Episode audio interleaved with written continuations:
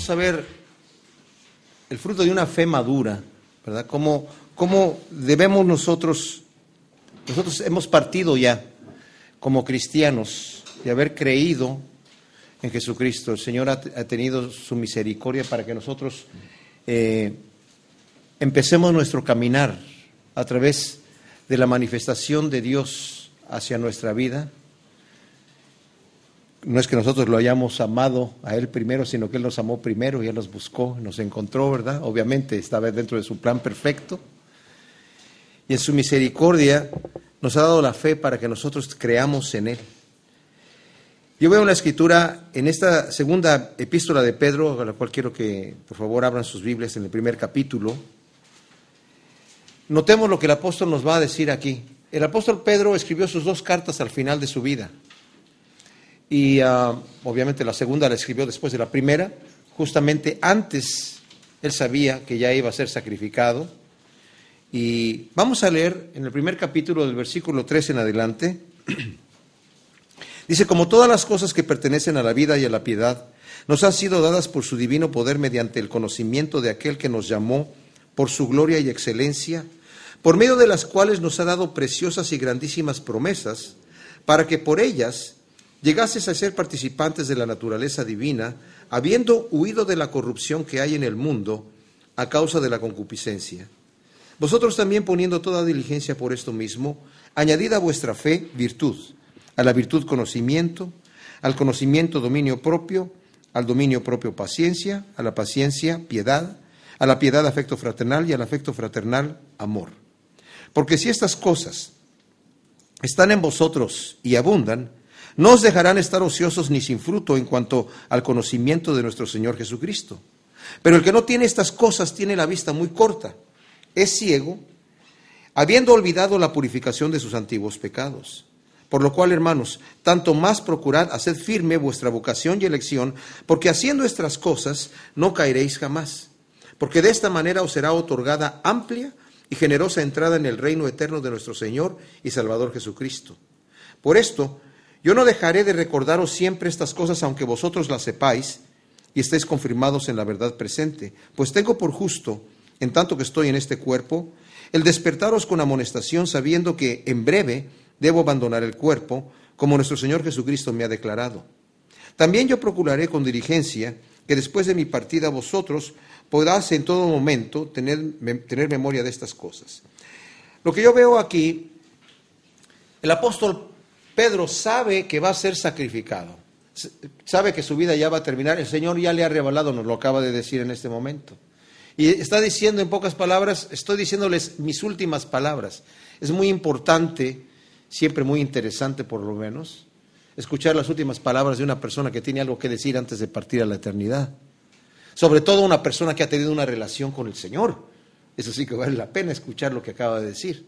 Y cuanto más Pedro que fue uno de los doce apóstoles, no fue el Papa, obviamente, como algunos dicen por ahí, pero sí fue un personaje puntual dentro del, de los doce, estaba dentro del círculo íntimo del Señor, en donde estaba también incluido Jacobo y Juan, los hijos de Zebedeo, a los cuales llevaba solamente a ciertas cosas especiales. Dentro de todos los discípulos de Cristo estaban los doce apóstoles, que eran especiales para el ministerio, y dentro de los doce estaba este círculo íntimo en el cual estaba Pedro. Pero aún así, en una ocasión, de acuerdo como nos lo dice Mateo 16, el Señor le dijo a Pedro, una vez que preguntó, ¿quiénes dicen los hombres que yo soy? Y empezaron a decir, unos, unos dicen que eres Juan el Bautista, unos dicen que eres Elías, o tal vez Jeremías, o alguno de los profetas. ¿Y ustedes qué dicen? ¿Quién soy yo? Pedro le responde espontáneamente, tú eres el Cristo, el Hijo del Dios viviente. Y le dice, Pedro, eso no te lo reveló nadie más que mi Padre que está en los cielos. Eres bienaventurado, eres muy dichoso. Dentro de la conversación después le dice el Señor, yo te voy a dar las llaves del reino de los cielos. Esto no quiere decir que como algunos piensan que Pedro va a traer un gran llavero, ¿verdad? De llaves allí en la puerta del, del cielo y está abriendo y checando a ver quién está en la lista y quién no. No se refería a eso se refería a que él era el que iba a iniciar la predicación del Evangelio, como de hecho sucede en Hechos capítulo 2, el día de Pentecostés. Es Pedro el que se levanta a predicar el primer mensaje, que abre la puerta para llevar el Evangelio a los judíos.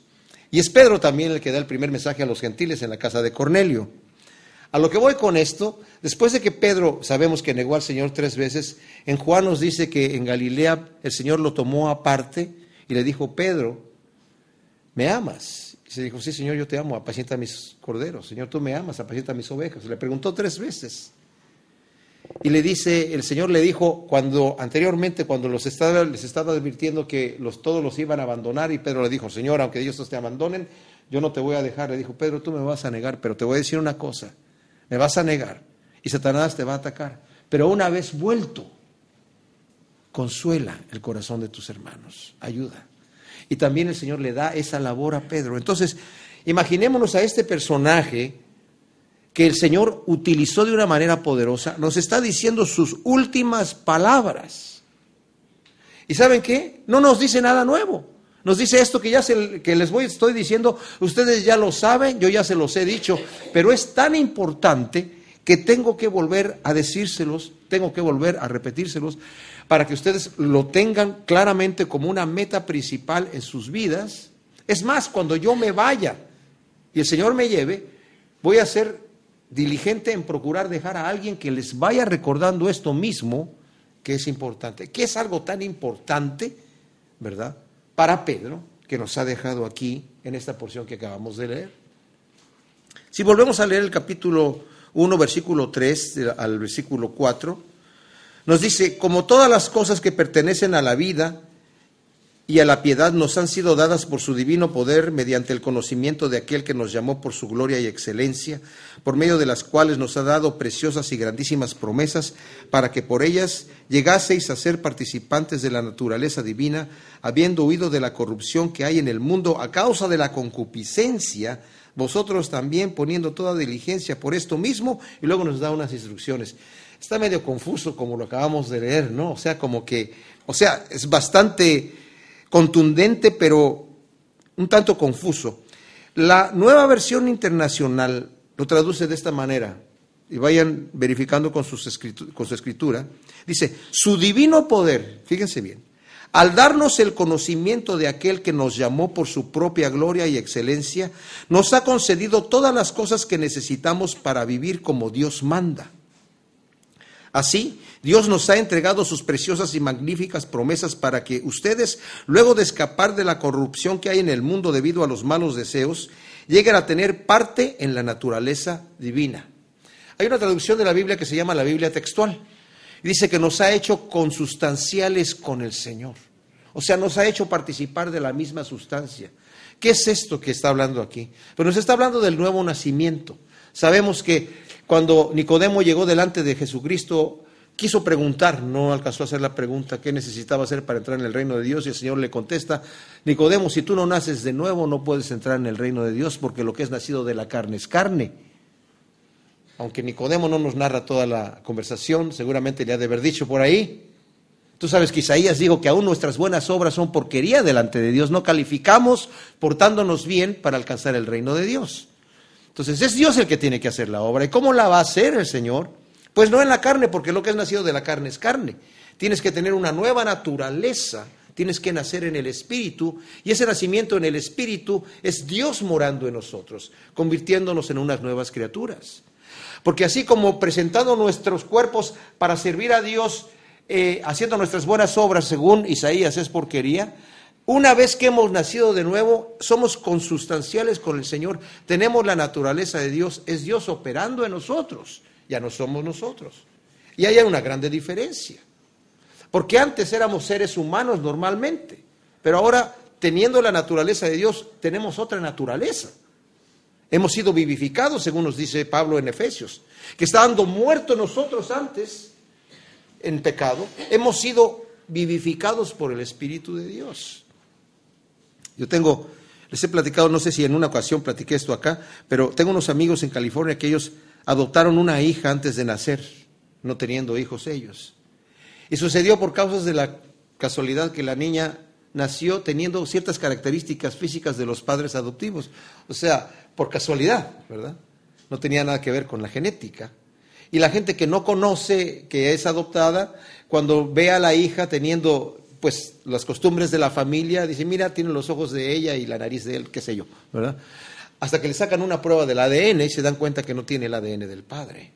Nosotros como seres humanos, dice la Escritura, no nacemos siendo hijos de Dios, sino hijos de nuestros padres. Pero una vez que nacemos de nuevo, si nos llegaran a sacar el ADN espiritual y lo comparan con el del Padre, tenemos el mismo ADN. Ahora tenemos la naturaleza de Dios y es lo que está diciendo Pedro. Ahora, por cuanto nosotros somos consustanciales con Dios y tenemos el Espíritu Santo que nos ha hecho huir de la concupiscencia del mundo, nos ha dado grandísimas promesas. Eh, podemos ahora vivir como Dios manda. Ahora sí puedo presentar mis miembros delante de Dios como instrumentos de justicia, así como los presentaba antes para la injusticia, ahora sí lo puedo presentar y es aceptable por supuesto. Dice Romanos 12, 1 y 2. Presenta tu cuerpo en sacrificio santo, agradable a Dios. Ahora es agradable. Eso sabes lo que eso es lo que tienes que hacer. No te conformes a este mundo, sino ser renovado en tu mente, en la renovación de tu entendimiento y así vas a comprobar cuál es la buena voluntad de Dios, agradable y perfecta. Vas a saber exactamente cómo servirlo porque es Dios el que te va a estar guiando. Entonces, aquí nos está diciendo Pedro, por cuanto ahora tenemos esta nueva naturaleza, Necesitamos no quedarnos de brazos cruzados, mis amados. El caminar cristiano no es, ah, el Señor me salvó, gloria a Dios, a través de su gracia, aleluya, me voy al cielo, voy a descansar, me voy a poner en, a acostarme en mi, en mi lecho de laureles o de lo que sea, ¿verdad? Y el Señor me va a llevar en un carrito así, ¿verdad? En Estados Unidos se hizo famosa una frase que decía, let God and let go, o let go and let God, que quiere decir, suéltalo y deja que Dios te lleve. O sea, si te pones a hacer algo le vas a interrumpir, así que mejor descansa, relájate, el Señor te va a meter así, tranquilito, al reino de los cielos. La escritura nos llama a crecer. Hay mandamientos de parte de Dios. Obviamente la obra es de Dios.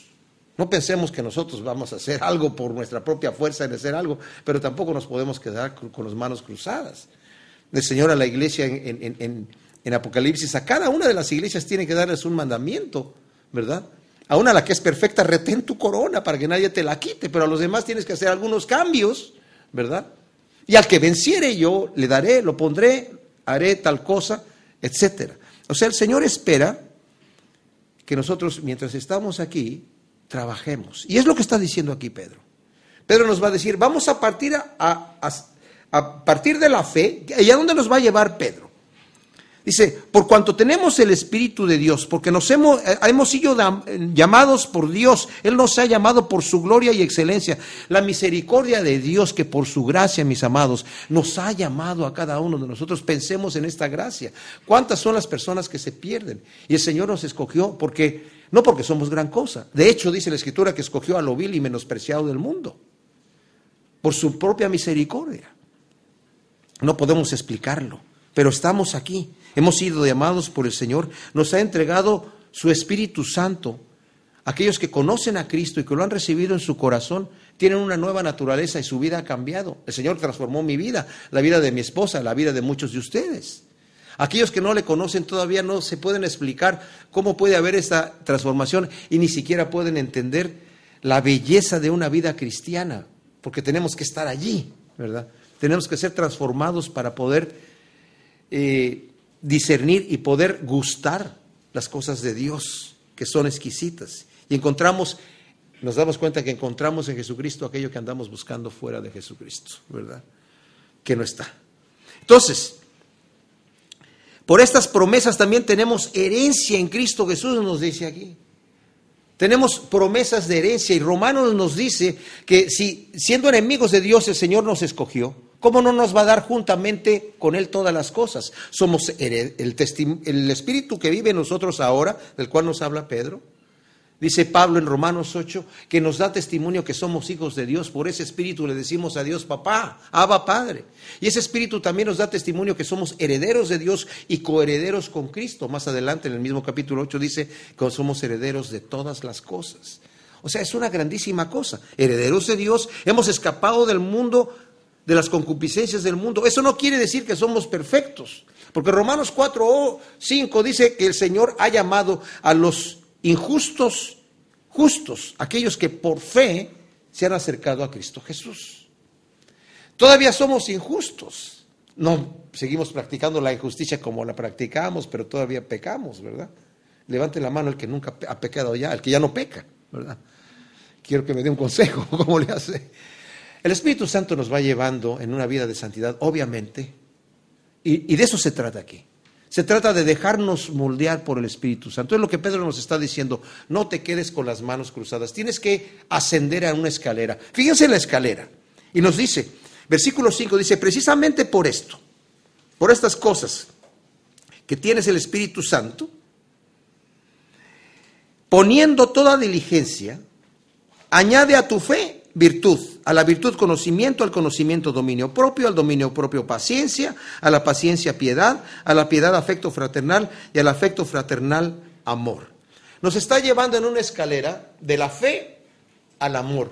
¿Qué significa esto? Bueno, pónganle el dedo allí y vamos a Primera de Corintios capítulo 13, el conocidísimo pasaje que habla Pablo acerca del amor brevemente lo vamos a considerar para que sepamos de qué se trata esta escalera de llevarnos de nuestra fe al amor. Dice, si yo hablase lenguas humanas y angélicas y no tengo amor, vengo a ser como metal que resuena o símbolo que retiñe. O sea, Pablo ha estado hablando acerca de los dones del Señor y dice, si yo hablase lenguas, no solamente humanas, sino también angélicas, y por eso creo que soy la gran cosa, porque el Espíritu de Dios me está utilizando de una manera con un don extático, pero si no tengo amor, hago puro ruido.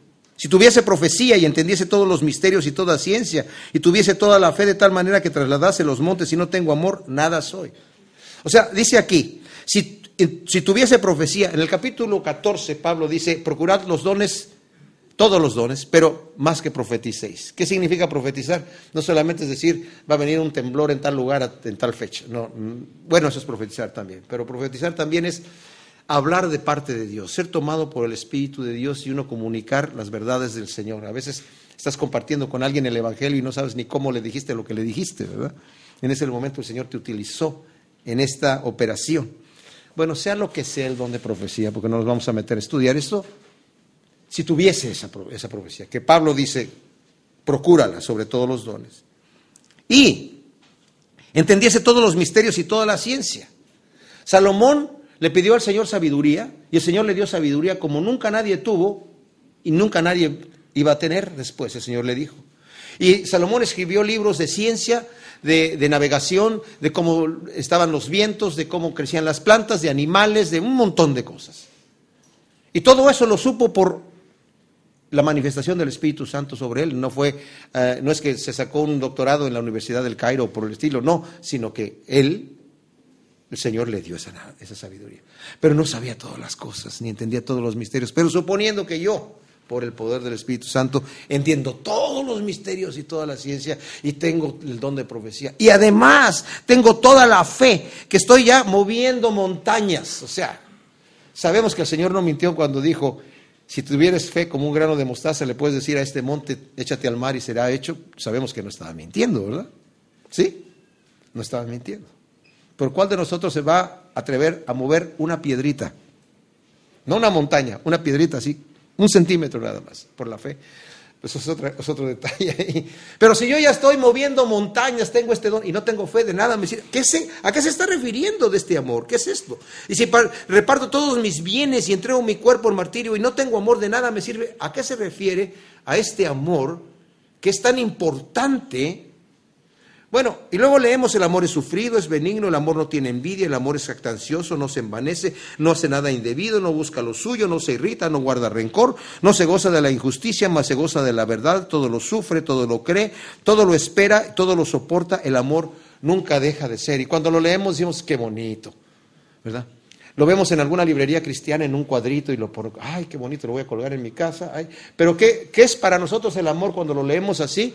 Algo etéreo, algo que está por allí, ¿verdad? Pero que no lo materializamos. Es como una fuerza, será un sentimiento. No, es una característica de un verdadero cristiano. Es la característica, dice la Biblia que Dios es amor. Ah, Dios es amor. Vamos a cambiar la palabra amor y vamos a personificarlo. Esto no lo inventé yo, lo leí de otro lado, pero vamos a ponerlo y vamos a cambiar la palabra amor por Jesucristo. Vamos a leerlo. Jesucristo es sufrido, Jesucristo es benigno, Jesucristo no tiene envidia, Jesucristo no es jactancioso, no se envanece, Él no hace nada indebido, ni busca lo suyo, y Él no se irrita, ni guarda rencor. Jesucristo no se goza de la injusticia, mas se goza de la verdad. Él todo lo sufre, todo lo cree, Él todo lo espera y todo lo soporta. Jesucristo nunca deja de ser perfecto. Ahí ya lo personificamos con alguien. ¿Qué pasa si le quitamos la palabra Jesucristo y metemos nuestro nombre? No lo podemos leer. Y lo que Pedro está diciendo, yo quiero llevarte en nuestra la escalera, lo que te estoy diciendo, de tu fe que ya tienes ahora, a poder poner tu nombre en Primera de Corintios 13. Vamos a regresar a Pedro entonces.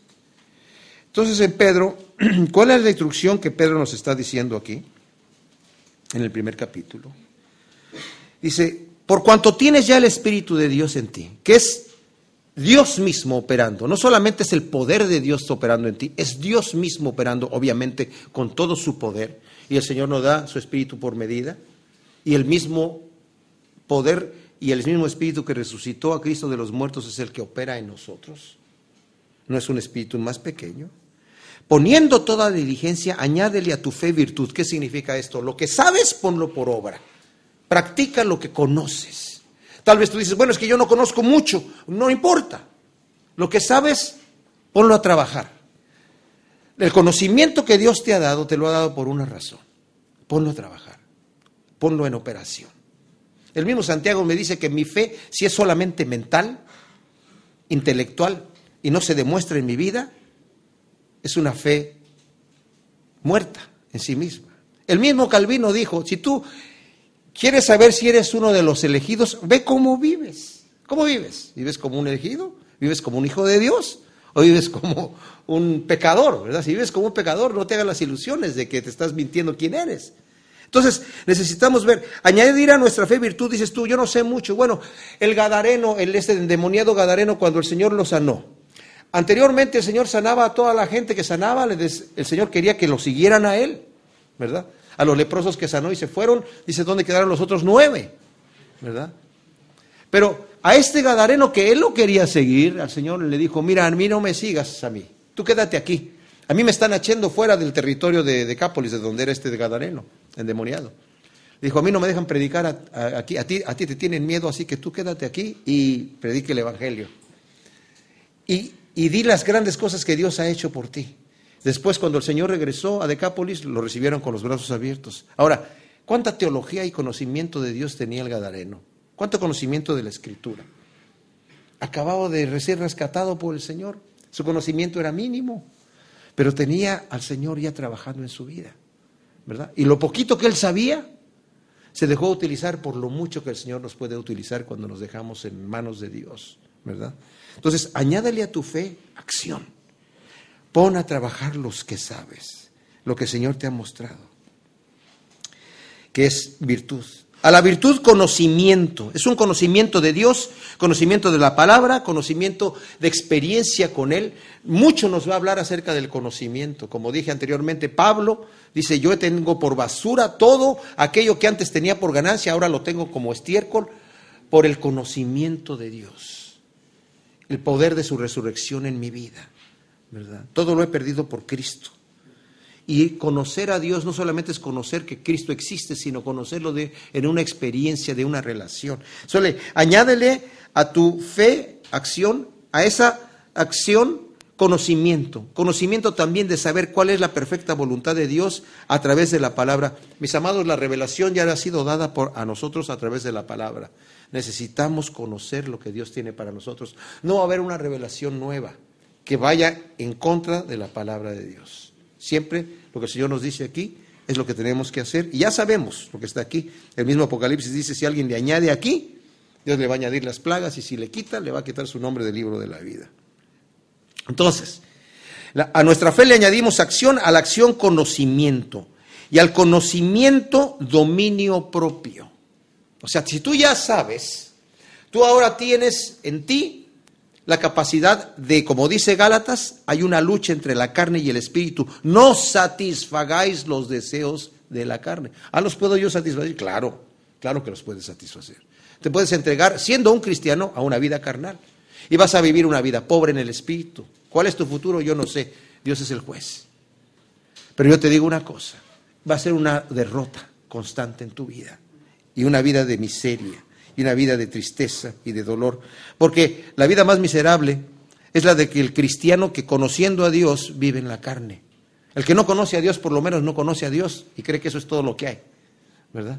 El que conoce a Dios y vive de acuerdo al Espíritu vive en el gozo de Dios. Pero el que conoce a Dios vive en la carne y vive miserable porque no puede disfrutar las cosas de la carne porque conoce a Dios y no disfruta las cosas de Dios porque vive en la carne. Entonces dice, añádele a tu fe conocimiento al conocimiento, perdón, eh, acción, a la acción, conocimiento, al conocimiento, dominio propio. Es una virtud del Espíritu Santo. No está en mí la fuerza de gobernar mi carne, está en el poder de Dios. Antes no podía, antes estaba yo atado a mis deseos. Por eso Pedro dice al principio, es la naturaleza de Dios la que nos ha liberado de la concupiscencia de la carne. El Señor nos ha hecho verdaderamente libres, pero no nos obliga a vivir una vida santa. No nos pone en piloto automático. Entonces, por eso dice aquí, añade.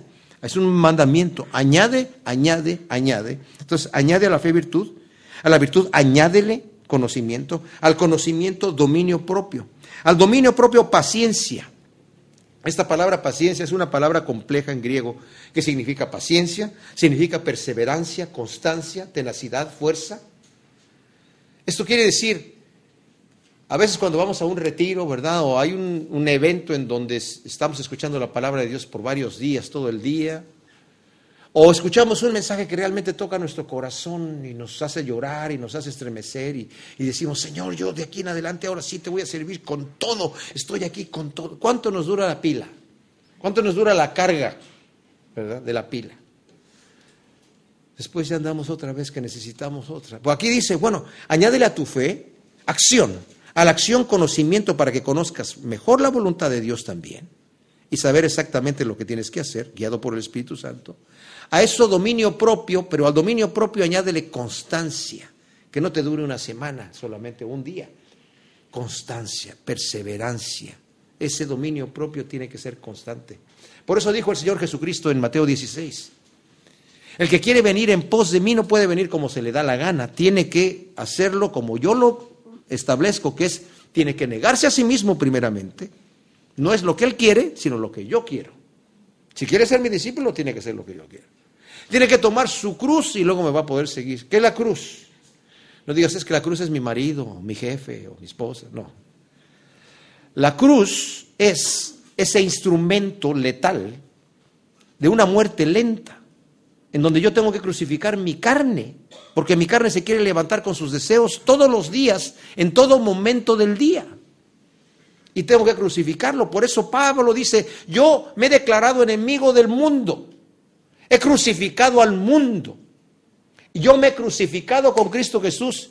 Y ya no vivo yo, ahora vive Cristo en mí. Lo que vivo en la carne lo vivo en la fe. O sea, ya no soy yo. Es todo lo que tiene que ver con el Señor. Mis prioridades son las prioridades de Dios. Y en eso vivimos en una vida de gozo. Entonces Pablo está dando este, este ejemplo y aquí nos está diciendo, ¿verdad? Un dominio propio constante, constante. Y al dominio propio paciencia, que es esta tenacidad constancia, a la paciencia piedad, que significa mi relación con Dios, mi devoción con Dios, una vida obediente a la voluntad de Dios, una vida piadosa que tiene los, las características de Dios, que la gente puede decir, este verdaderamente es uno de los discípulos de Dios. Es una vida que muestra la luz que Dios nos ha dado, es una vida que tiene la sabor de la sal a la cual el Señor nos ha llamado a ser. Somos la sal de la tierra y la luz del mundo, para que los hombres vean nuestras buenas obras y glorifiquen a nuestro Padre que está en los cielos. No son obras de hipocresía, como también el mismo Mateo 5, el Señor las rechaza y las critica, ¿verdad? las reprende, aquellos que quieren aparentar ser buenos, pero que son hipócritas, ¿verdad? que ya han recibido su galardón, sino son obras en, en sinceridad. Es Dios operando en nosotros, más bien dicho. No somos nosotros, es Dios operando en nosotros. Eso es piedad. Cuando dejamos que el Señor nos mueva, cuando la, la, gente puede leernos a nosotros, que como dice el apóstol Pablo, somos cartas leídas. Y leen, dice, este verdaderamente es un discípulo de Dios. Cuando somos odiados por el mundo, porque el mundo aborreció a Cristo y nos aborrece a nosotros, por cuanto estamos representando al verdadero Dios santo, ¿verdad? Que está en enemistad con este mundo. Entonces es vivir una vida piadosa. Entonces a nuestra fe le añadimos acción. A la acción, conocimiento. Al conocimiento, dominio propio. Al dominio propio, perseverancia, paciencia, constancia. A esto le añadimos piedad, una vida piadosa, una relación con Dios. A esto el afecto fraternal, que es, esa, es el amor que nosotros conocemos como humanos, es ese amor sentimental, en donde nosotros buscamos el bienestar de los demás, nos gusten o no nos gusten, ¿verdad? En donde buscamos ser amistosos, amables y amigables también a la vez, ¿verdad? Y a eso le añadimos entonces el amor ágape. Entonces ahora ya podemos poner nuestro nombre, ¿verdad? En Primera de Corintios 13. El Señor nos ha llamado entonces, mis amados, a subir esta escalera. Cada uno de nosotros podemos ver si hacemos un análisis en nuestra vida personal en qué punto de la escalera estamos fallando, en dónde, en dónde nos estamos descuidando. Ahora, no pensemos, y yo no lo quiero ver así para mi propia vida, porque como eh, compartía con el pastor Tony, ¿verdad? Yo no, no soy una persona que predica un mensaje así nada más, me lo predico a mí mismo primero. Yo soy la primera persona a la que el Señor le habla y yo mismo soy convencido en mi propia vida cuando estoy mal, cuando el Espíritu me convence de pecado, cuando me, dice tienes que cambiar, tienes que hacer esto, tienes que ir para acá, tienes que ir para allá. Es la instrucción que el Espíritu Santo nos está dando para guiarnos y sacarnos de la rutina de este mundo contaminado y carnal. Y yo tengo que hacer un examen diario de mi vida. ¿En dónde estoy en la escalera esta que está aquí? El Señor quiere que yo manifieste en mi vida los frutos del Espíritu Santo, que es amor. Ahora, cuando leemos en Gálatas capítulo 5, donde dice las obras de la carne son, y nos da una lista grandísima que no es exhaustiva tampoco, nos dice, y el fruto del Espíritu es amor, gozo, paz, paciencia, benignidad, bondad, fe, macedumbre, templanza. No es que son varios frutos del Espíritu Santo o que, según algunos eh, escriturarios bíblicos, ¿verdad?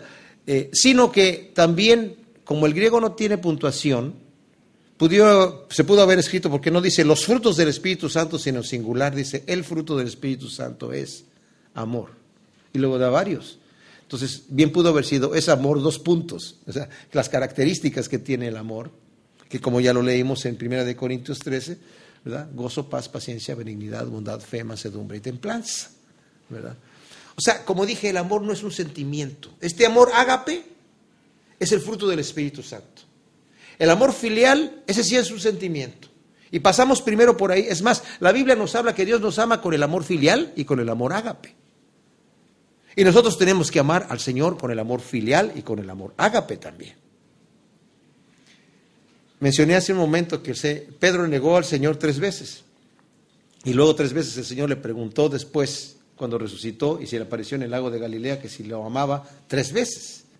Cuando lo leemos en la escritura le dice la primera vez, Pedro me ama, sí Señor, yo te amo, apacienta mis ovejas. La segunda vez, Pedro me ama, sí Señor, yo te amo, apacienta mis corderos. Pedro me amas. dice la Biblia que, eh, eh, Pedro se entristeció que le preguntara la tercera vez. Le dijo, Señor, tú sabes todas las cosas, tú sabes que te amo, apacienta mis ovejas. Pero cuando vamos a la palabra que utiliza ahí en griego, dice, Pedro, me agapas, me hablas con este amor ágape que estamos hablando aquí. Y Pedro le responde, Señor, yo te fileo, yo te amo con ese amor filial. Y le vuelve a preguntar, Pedro, tú me agapas con ese amor ágape. Y Pedro le responde, Señor, yo te fileo, o sea, yo te aprecio, yo te amo, yo te pero no, no, no llego allá. Y la segunda, la tercera vez le dice, Pedro, realmente me fileas realmente tienes ese amor filial. Y entonces Pedro se entristeció, no por tanto porque el Señor le preguntara la tercera vez en sí, sino porque el Señor se rebajó a su nivel para, para traer a Pedro arriba, al nivel de Dios, ¿verdad? Entonces es este mismo Pedro que ahora nos está diciendo, después de esta escalerita vas a llegar al amor filial, pero del amor filial sigues al siguiente escalón, que es el amor ágape fruto del Espíritu Santo, el amor desinteresado. Ese amor por cuanto es un fruto del Espíritu Santo, mis amados. va en contra de los apetitos de la carne. Entonces no se siente. Es más, se siente no darlo. Se siente no tenerlo. Nuestra carne diría, no, yo no quiero ser sufrido.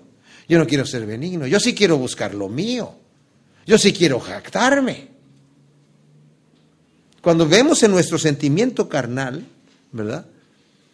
A veces, como dije yo, aquellos que no conocen al Señor no pueden disfrutar de las cosas de Dios porque dice la Escritura que la mente carnal no, con, no las cosas de Dios ni las puede entender porque se tienen que entender y discernir espiritualmente. Yo cuando conocí del Señor a través de la Escritura, me encantó todo lo que decía y su compasión para los pecadores y todo, pero cuando leí al que te golpea en la mejilla derecha, vuélvele la otra, dije yo, oh, Señor, pero ¿qué es esto? ¿Por qué? ¿Por qué quieres que yo me porte como un débil, como un cobarde? O sea, yo esperaba que dijera, al que te pegue la mejilla derecha, uy, pobrecito, al que te pegue la mejilla derecha. Tú eres un hijo del rey. Al que te pegue la mejilla derecha lo apuntas con el dedo y le dices, Shazam, y se va a convertir en conejo o algo así, ¿no? Pero no, volteale la otra mejilla. y yo no entendía esas cosas. Ten misericordia que la misericordia quiere decir perdón el agravio, ¿verdad?